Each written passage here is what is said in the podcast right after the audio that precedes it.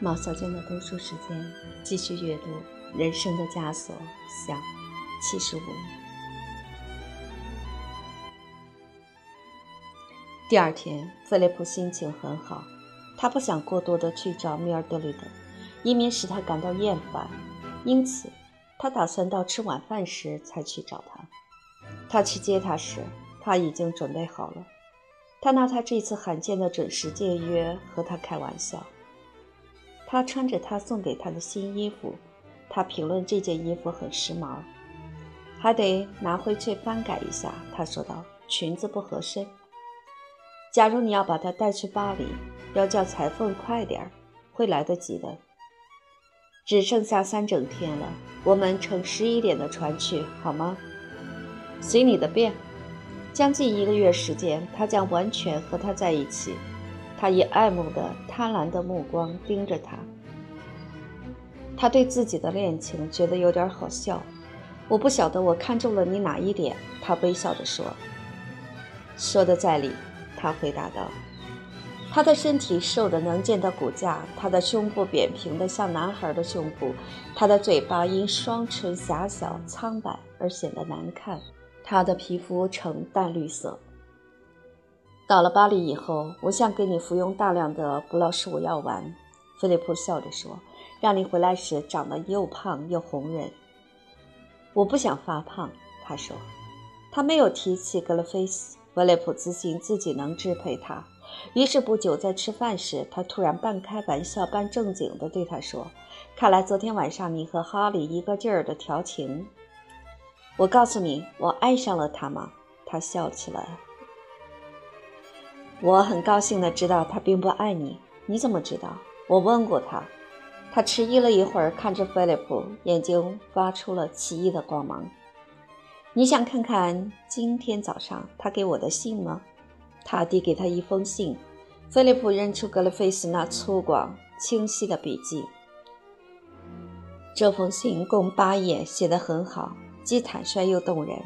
这是一封关于向女人求爱的男人写的信。他告诉米尔德里德，他狂热地爱着她，而且一见钟情。他无意爱她，因为他知道菲利普非常喜欢她。可是他身不由己。菲利普很可爱，他也为自己感到羞愧，但这并非他的过错。他只是着了魔。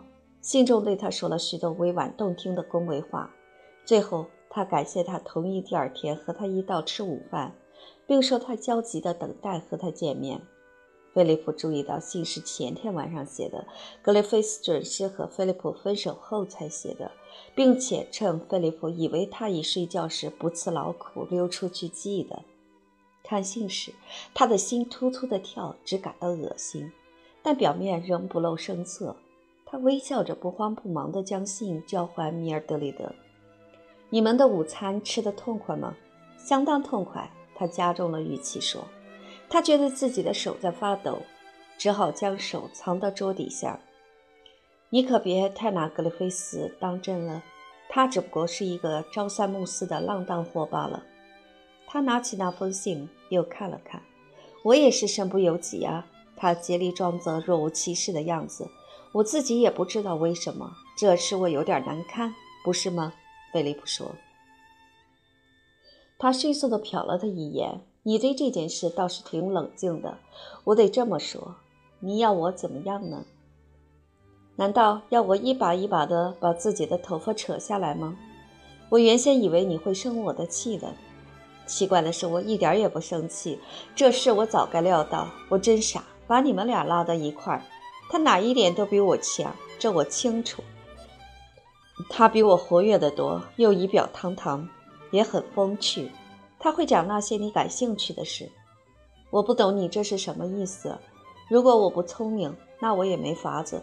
可是我也不像你所想象的那么蠢，绝非如此。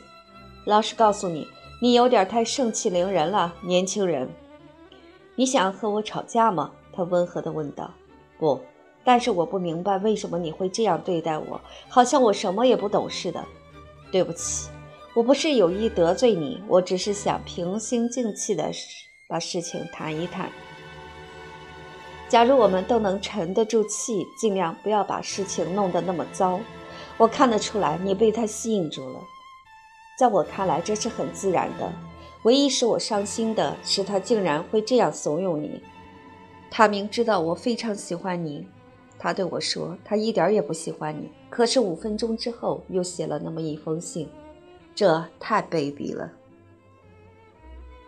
要是你以为讲他的坏话就可以使我不那么喜欢他，那你就打错算盘了。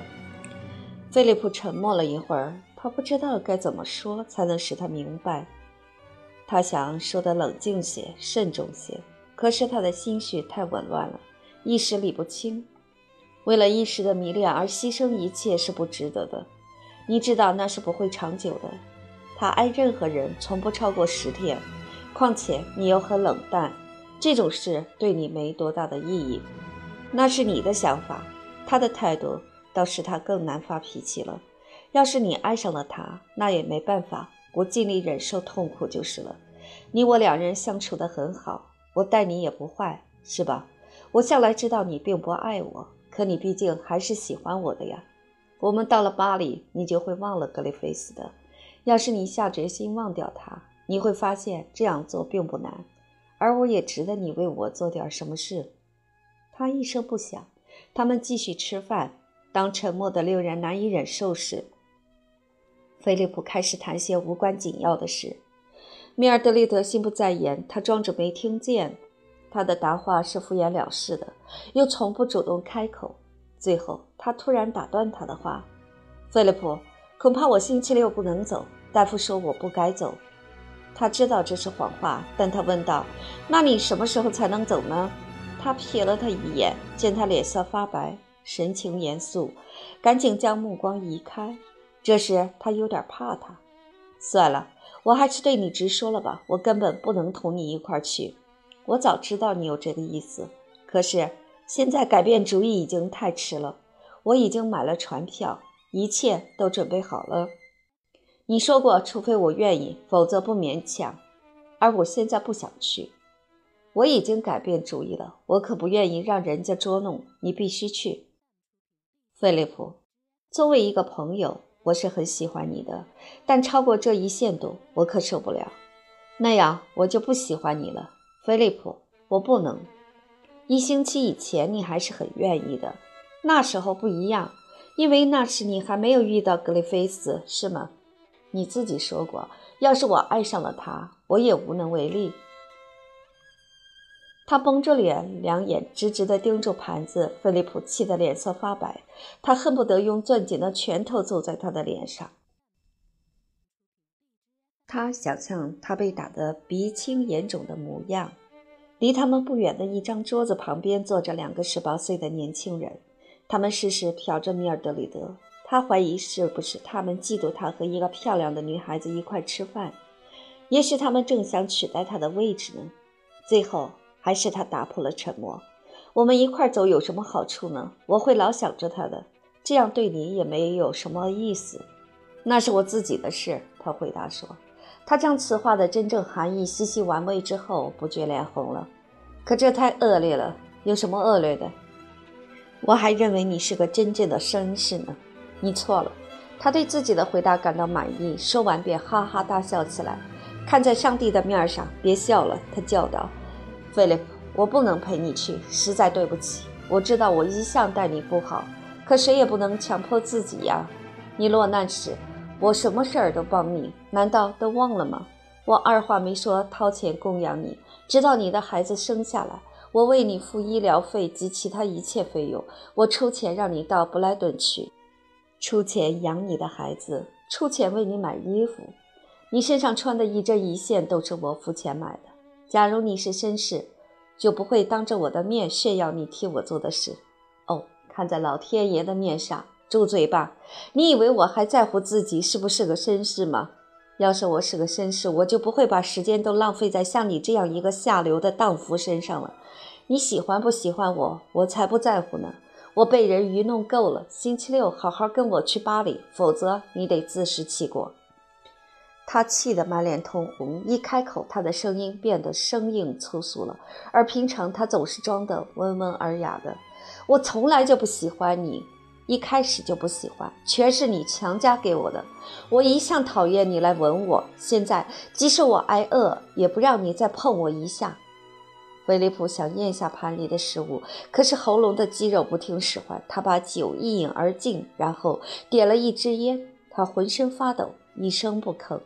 等待他起身，但是他默不作声，一动不动地坐着，眼睛盯着那张白桌布。假如这儿只有他们两人的话，他就会挥开双臂搂着她狂吻。他想象着他用嘴唇贴住她的嘴唇时，他扬起了纤细的雪白的脖子。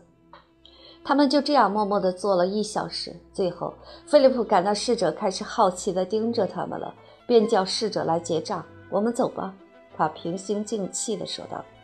他没吱声，却收拾好提包和手套，穿上了外套。你什么时候再去见格德菲斯？明天。他冷冷地回答。你最好跟他商量一下。他机械地打开手提包，看到里头有一张纸条。他把它取出来。这是这件衣服的账单。他吞吞吐吐地说道。那又怎样？我答应明天给女裁缝付钱，是吗？这件衣服是你答应给我买的，你意思是现在你不打算付钱了？是的，那我叫哈利夫。说完，他的脸一下子红了。他会乐意帮你的。现在他还欠我七磅。上星期他把显微镜都典当了，因为他身无分文。别以为这样就能够吓唬我，我完全能够自己谋生。那再好不过了，我一文钱也不想给你了。他想到星期六就得付房租了，想到他孩子的抚养费，可是他什么话也没说。他们离开了饭馆，到了街上。菲利普问他：“要不要我替你叫一辆马车？我想去散散步。我一点钱也没有，今天下午还得付一笔账。走一走又怎么了？要是明天想见我，大约再用茶点时间我在家。”他摘下帽子，逍遥自在地走了。过了一会儿，他回头看了一下，只见他无可奈何地站在原地，茫然地望着街上来往的车辆。他折回来，笑了一声，往他手里塞了一枚硬币。喏，两县令，可以回去了。他还来不及开口，他已扬长而去了。